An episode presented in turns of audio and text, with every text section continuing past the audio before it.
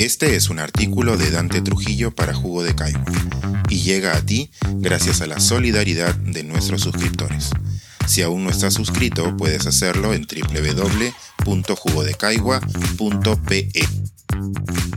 Tacna la Linda, el sereno encanto del rincón más austral del país. Salvo dos regresos brevísimos, he pasado 100 días lejos de Lima. Nunca estuve distanciado de casa por una temporada tan larga.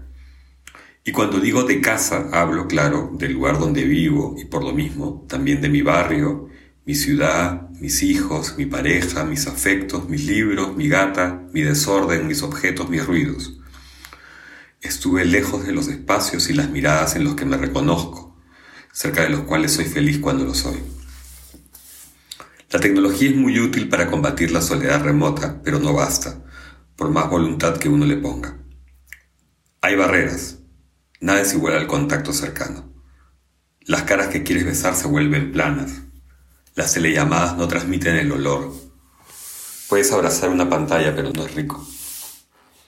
En fin, la cosa es que ya volví. Y a veces volver no es tan sencillo. No es que no esté felicísimo con el retorno, pero si soy honesto debo reconocer que no puedo dejar de extrañar Tacna donde pasé estos tres meses y un cacho. Les voy a contar unas cosas de Tacna. Por ejemplo, que es tan pequeña y poco poblada que toda la región alberga menos gente que Chorrillos. Es una ciudad tranquila. Los tacneños no sienten ese miedo inquietante a que les hagan daño, les roben, les metan tres tiros por arrancharles el celular. El tráfico no los vuelve locos. Las bodegas no están enrejadas. En las tiendas no tienes a alguien vigilándote. Lo pregunté varias veces y la gente lo tiene claro. Parece que han decidido vivir en paz, al menos en cuanto a la seguridad ciudadana. Puedes caminar y llegar a casi cualquier parte. En todo caso, los taxistas parecen haberse puesto de acuerdo para cobrarte cinco soles a donde vayas. El sol sale en invierno. Bien, con franqueza. Pero a las cinco y media se hace de noche y a las seis te pelas de frío. Si te abres las avenidas, verás que la gente vive en barrios apacibles, ni muy ruidosos ni congestionados. No parecen necesitar guachimanes. Los chiquillos juegan fulbito a las escondidas. Cada tanto pasa una camioneta que vende tamales o huevos. El pregón lo llevan grabado, pero no importa, igual es lindo. Tienen por lo menos un par de platos espectaculares, el picante a la tacneña y el adobo a la idem. Ricas aceitunas, aceite de oliva, zapallo de carga y un portento cárnico, el cordero candarabeño. Pisco del bueno. Eso sí, si te quieres, no aceptes nunca la invitación a un tacna sour, una trampa dulce y satánica. No hay muchos chifas, pero sí pizzerías. No en vano se saben un poco italianos. También un sitio magnífico para comer comida pakistaní, frente a la mezquita, Ambos son rezagos de la comunidad musulmana que se instaló hace un par de décadas aprovechando el mercado de carros usados propiciado por Fujimori. Cuando se acabó la fiebre del chatarreo se fueron casi todos.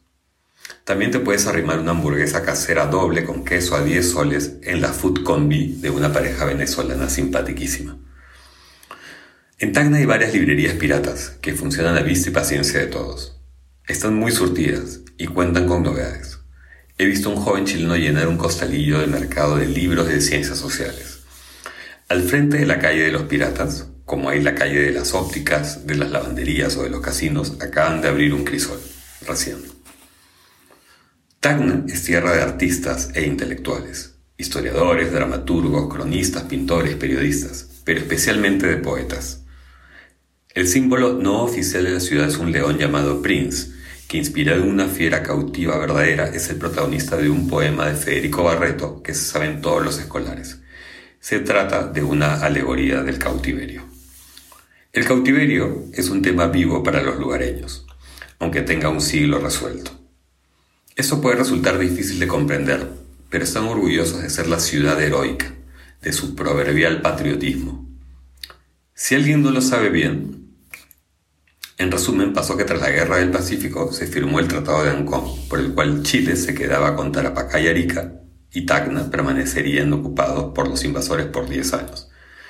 al cabo de los cuales se llevaría a cabo un plebiscito en el que ambas ciudades decidirían su futuro. Este no se llevó a cabo, sino que más bien comenzó a postergarse, lo que coincidió con una campaña de chilenización del sur. Sin embargo, la resistencia tagneña se conservaba en las casas y parece en los corazones, y al fin se dio la vuelta al país en 1929. Eso es lo que se celebra cada 28 de agosto, cuando sacan a pasear una inmensa bandera por las calles del centro, mientras gente de toda edad, conmovida genuinamente, canta y le arroja hojitas coloridas de bugambilia. Suele venir el presidente de turno. Esta vez le arrojaron huevos. La ciudad es famosa también por su zona franca. Mucha gente viene a comprar cosas porque son más baratas. Y no es para tanto. Sin embargo, si te gustan los perfumes y los licores, sí vale la pena que te des una vuelta por los mercadillos.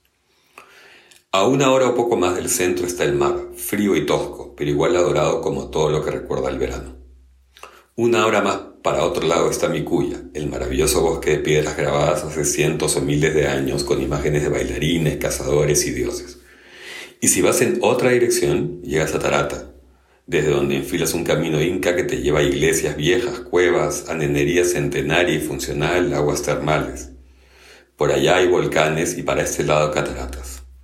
El sobrecogedor desierto del Alto de la Alianza, donde se acabó el trato con los bolivianos y comenzó la desgracia para los tagneños, está a 15 minutos. Una avenida, un estadio, un club, varios colegios, una universidad y quién sabe cuánto más se llaman Jorge Basadre. Qué tipo extraordinario Basadre. Qué genio entrañable. Los tagneños están orgullosos de su héroe sabio. Hay que leer más a Pensar, escribir, editar, grabar, coordinar, publicar y promover este y todos nuestros artículos en este podcast cuesta y nosotros los entregamos sin cobrar. Contribuye en www.jugodecaigua.pe barra suscríbete y de paso espía como suscriptor nuestras reuniones editoriales.